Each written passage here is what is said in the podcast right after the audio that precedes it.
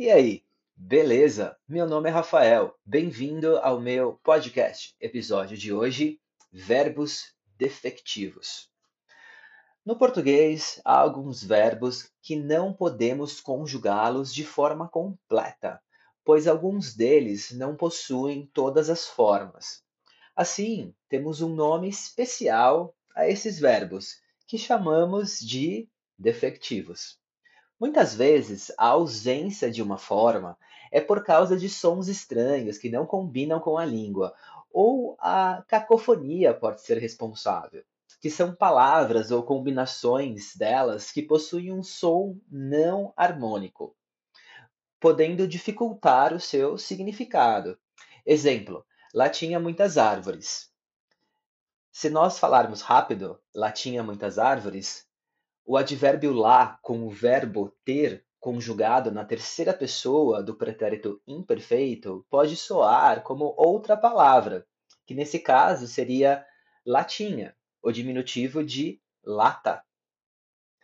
Muitos verbos defectivos não são usados frequentemente por terem significados muito específicos, como o verbo esbaforir que é quando você está com dificuldade de respirar por cansaço ou esforço. Nesse caso, não há conjugação completa desse verbo no presente do indicativo. Não dizemos eu esbaforo, nem ele esbafora ou elas esbaforam, somente usamos nós esbaforimos. Para o verbo esbaforir, também não há conjugação para o presente do subjuntivo como também nenhum para o imperativo. Todos os outros verbos há conjugação normal.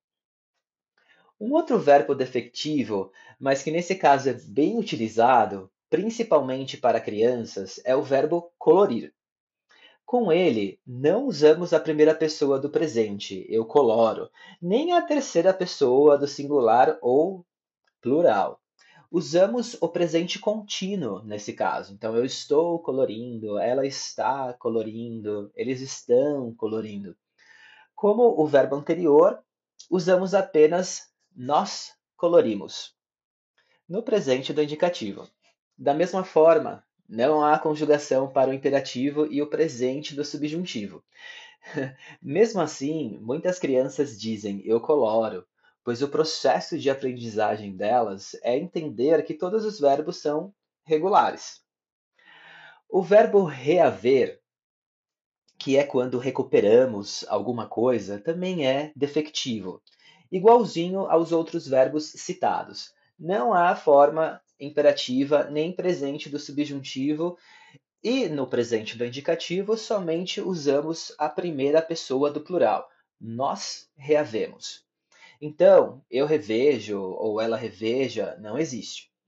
Na maior parte das vezes, ao utilizarmos esses verbos, os colocamos como futuro imediato. Exemplo, eu vou reaver, ela vai reaver alguma coisa ou algo. O verbo extorquir, que significa conseguir alguma coisa de alguém por meio de ameaça ou arrancar alguma coisa de alguém, também é defectivo. Então, no presente do indicativo, somente utilizamos com nós. Nós extorquirmos. Não há presente do subjuntivo e nem imperativo negativo, somente uma pessoa do imperativo afirmativo, que é o tu, extorque. Podemos perceber que fica muito estranho dizer eu esturco, não soa bem. O verbo falir também é bem utilizado, mas é defectivo no presente do indicativo e utilizamos apenas nós falimos.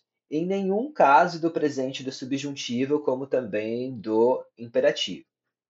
Podemos entender que nesse caso é realmente para não nos confundirmos, pois se usarmos a conjugação regular para esse verbo, iremos conjugar falir como eu falo, você fale, o que causará uma falta total de incompreensão e ambiguidade.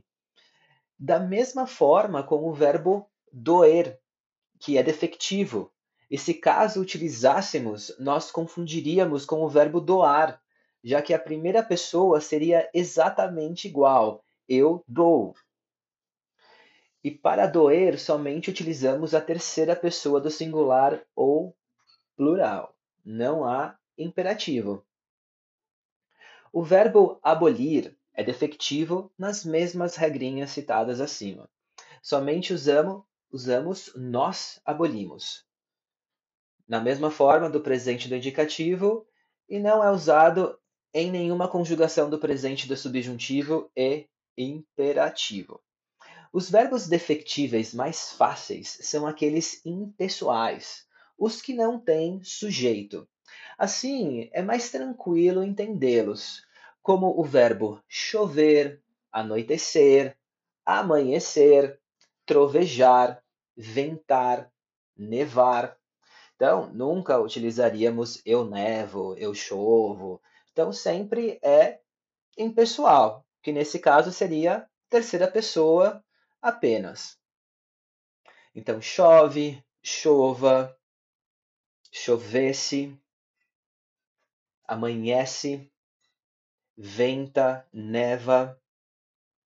Os verbos defectivos unipessoais também são fáceis de lembrar, pois são aqueles que indicam vozes de animais.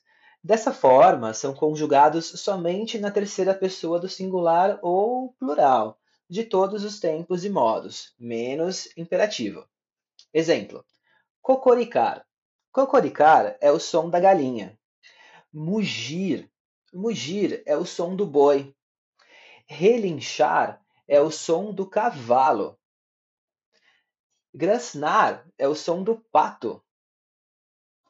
Uivar é o som do lobo. Latir é o som do cachorro. Miar é o som do gato.